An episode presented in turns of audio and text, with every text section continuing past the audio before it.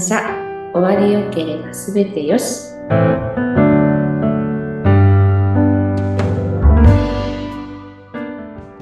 こんにちは。有限会社東美代表取締役、えー、染谷幸宏です。こんにちは、えー、有限会社東美矢川千恵です。よろしくお願いします。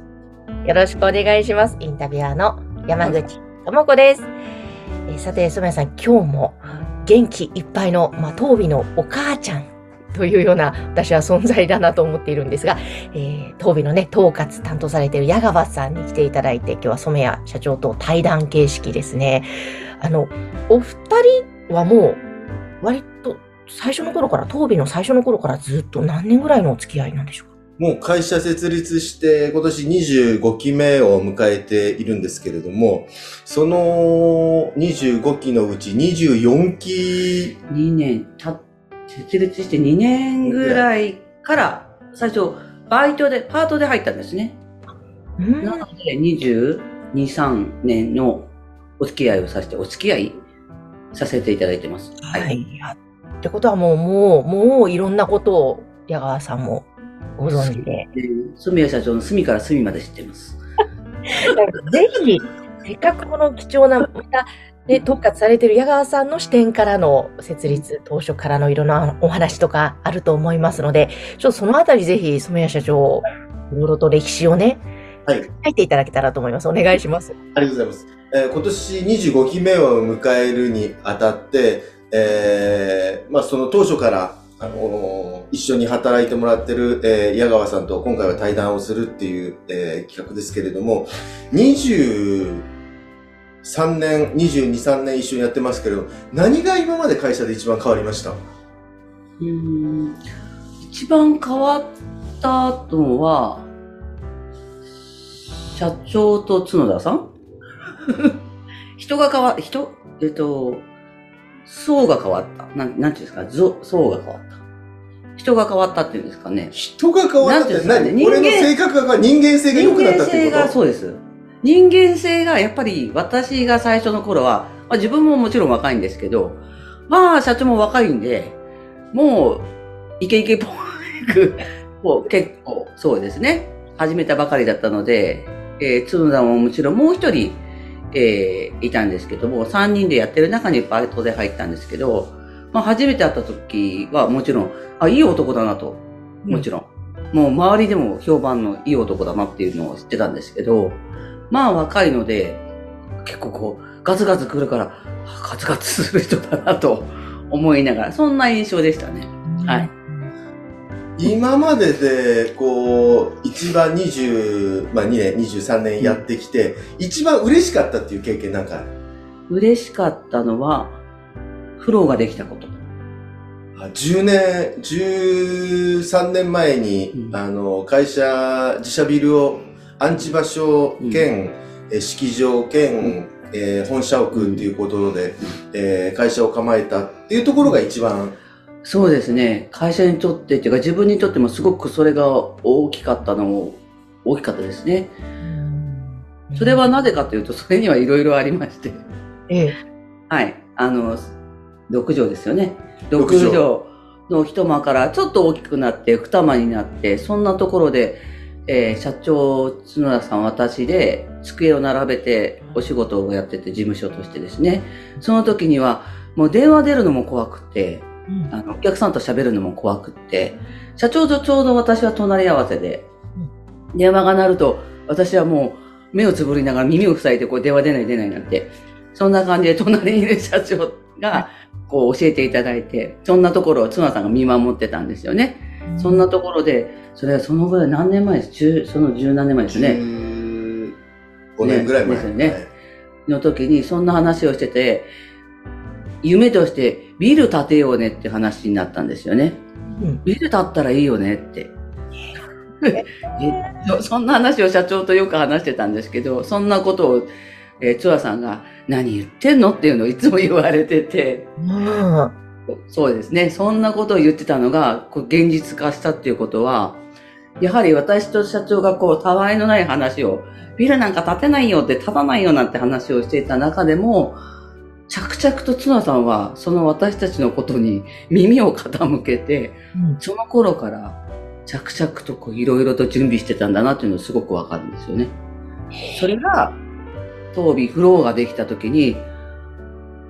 ああって私の中では、そうですね。で、初めてできた時に内覧っていうんですかね、連れてきていただいたのはもう、二人の夢がいっぱい詰まった 式場で、はい。私の中では、ここが一番すごく印象に残ってた。夢って、叶うんだなっていうんではなくて、叶えるためにしてくるんだなって、仕事をしてくるんだなっていうのがすごく感じたところですね。だから私の中ではすごくこれが大きい、いい、一番ですね。当ビの中で仕事をしてて一番大きな出来事だったんです。それができてから、はい。あのー状態の悪い人だとか、い、ろんなこう方を迎え入れることができて、はい。えー良かったかなっていうふうに思うんだけれども、葬儀社さんとしても、あの、うちをこう、利用していただくにあたって、えー今お客さんからの電話を一番受けている立場で、ここの、ね、安置場所、えー式場があって、良かったっていうふうに思ってくる、思っていただける葬儀社すごく多いと思うんだけれども、これは一番こうお客さんから話を聞いていて、なんで良かったって言ってくれるうーん、今までできなかったことが、できるようになる場所？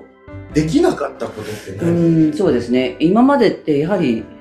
えー、最初はもちろん、自宅ももちろん、お客様の安置所でやるのって、やっぱしある程度の、こう、限度があるっていうのがすごく感じてて、それが、限度っていうのは時間的な制約があるっていうこと、はいとそれともそのいろんな自分たちがやりたいことができないっていう規制があるっていうこと、どういうこと規制ってやはり自分のたちの持ち物ではないので、規制ってすごくあったなと思うんですね。例えば、状態が悪い方なんかは、匂いがもちろんあって、それをそのまま放置することができなくって、どうしようかっていうことをすごく悩んでた時があったと思うんですよね。でそういう部分では、やっぱりできるところっていうのはすごく限りがあって、断断念っていうんですか、こう、区切って区切って仕事をしてきたっていうか、だから時間と、時間、時間をすごく使ってきたっていうんですかね。うん。それが、今では、えっ、と、フローっていうものができた、できたことによって、えっ、と、時間はもちろんですけども、えーその状態が悪い、悪いっていうかいい人もそうですけども、しっかりと、えっ、と、その人のために使える場所と時間をこう費やせるっていうんですかね、になったと思うんですけど、はい。お客さんはうちの安置場所をどう評価してくれてるうーんまず一つは、えー毎日亡くなった人ってドライアイス当てるじゃないですか。うん。当てなくちゃいけないんですよね。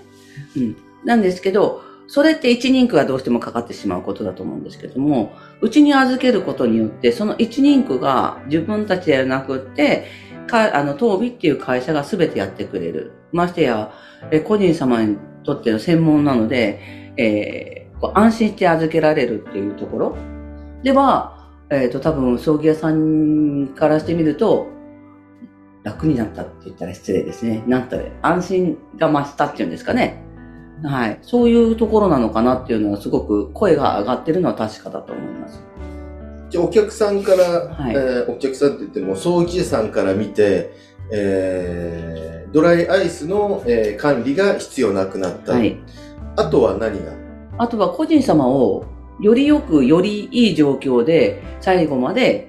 えー安置をしてくれるっていうところだと思います。よりよく安置をしてくれるっていうのはどういう、そう、環境がいいっていうことなのかな、うん。それとも個人様が綺麗になってるっていうことなのかな、それともお客様、その家族が行った時に面会をしてもらえるっていうその手間がないっていうこと、うん。どういうことをいいっていうふうに？うーんと、まず一番に思ったのは、うちは、えー、まず面会ができるっていうところでは、すごく大きいと思うんですね。えーと、経験はししたことある人はわかると思うんですけど、えー、最上にの恋愛室に行くと、あそこでは5分ですか ?10 分ですかね。まあ、時間的には30分ぐらいだけど30分ぐらい結構かけられないからね。うんですね。30分ぐらいのご面会ができて、えーお顔は見えるんですけど、ご証拠ができないっていう、まずは。えーそんなところだったんですが、うちにご安置をしていただけると、まずは、一番近いところでご証拠ができるっていうこと、触れることももちろんできるんですけども、そこでは、えー葬儀社様は、ね、お客様にご案内するときに、ここでは一つの部屋を使って、この個人のためにお部屋をご用意ができるということ。あとは、時間を個人様と過ごせますよ。もちろん証拠もできますよ。お客様も呼べますよっていうところのご紹介が、だんだんこう積み重なってきているっていうのが現状だと思うんですよね。最初はちょっと手探りで、えー証拠だけできますよって言っていたのが、ちょっとうちの面会室って居心地がいいみたいで、うんそうなんですよ1時間、2時間とか言いんですよ。長いんで1すよ。時間、2時間、そうなんですよ。いる人もいるんですけど、やっぱそこの部分ですかね。あの、どうしてもお家に安置ができない人、うんうんどうしても状況がね、あの、限られてしまうので、そうすると、ここにご安置をしているっていうところを、えー、宗家は目で確認して、ちょっと半信半疑で来るんですよね。うんどんなところにご安置しているのかな。やはり恋愛室だろうな。うんうん、証拠できるのかなって今、そんな感じで来るんですけど、えーご紹介してお部屋をご案内すると、ご宗家さんたちはとても安心しますし、あの、最後まで、えーここでご安置できたら、よかったねっていうことをよく個人には話しかけてるのをよく見かけますよね。えーあのところではいいと思います。そう、葬儀社さんに行く前まで、その当備さんで安置をしていただけるということなんそうでですすか。はい。へえあ、じゃあ、病院になくなってから、あの、葬儀社さんの安置の式場に行くんではなくて、うんそのままうちに来るっていう。なるほど。そしたら安置もしていただけるし、例えばラストメイク湯間もしている。で、じゃあその後、じゃあ葬儀の日になりましたって言ったら、また葬儀社に移動っていう。あ、まずですね。へえ、そうなんですね。なんかそういった情報もやっぱり知っておかないと、あ、東美さんというこういう会社があって素敵だな。もし自分の家族が亡くなったら、もしくは自分が亡くなったらお願いしたいなと思ったら、そういうことを家族でも共有しといた方がいいですね。そうね。あと、リピーターさリんの方がピーターが多いんですす。ごく多くなってますね。そうですね。あそこに安置するとこうだよって言って、次の人。で、次の人がまたこうだから、うんこの場所を知ってるからもう、自由に、自由に来る。なるほど。いや、すごいな。知っちゃうんですよ。勝手に知ってるんで、もう。リピーターさんが多いですね。で、なんかもうこの明るいんですよね、東美さん。な亡くなるというちょっと、いやね、とても悲しい場面で場ではあるんだけど、その明るさがまた、またリピートをリピートを呼んでるんでしょうね。なんだか。そうですね。あとは葬儀屋さんの方から言われるのは、また今回も東美さんに安置してねって言われることがあるみたいで、へえ。前回もそうだったんでっていうことで、うんそうするとリピーターさんはすごく多いですよね。え、はいそこは葬儀社が、その、当備がある足立区じゃなくて別の区であっても可能なんですね。はい。どこでもそうなんだ。やっぱり知らないことだらけだ。で、そして、あの、社長と矢川さんとの対談、多分まだまだ終わらなそうな雰囲気ですので、ちょっと、あの、そろそろお時間になったので、次回もぜひお二人の対談、お願いします。はい。ありがとうございます。今日は染谷社長と、そして当備統括の矢川さんにお越しいただきました。また次回もよろしくお願いします。お願いします。ありありがとうございました。がとうございました。ありがとうございました。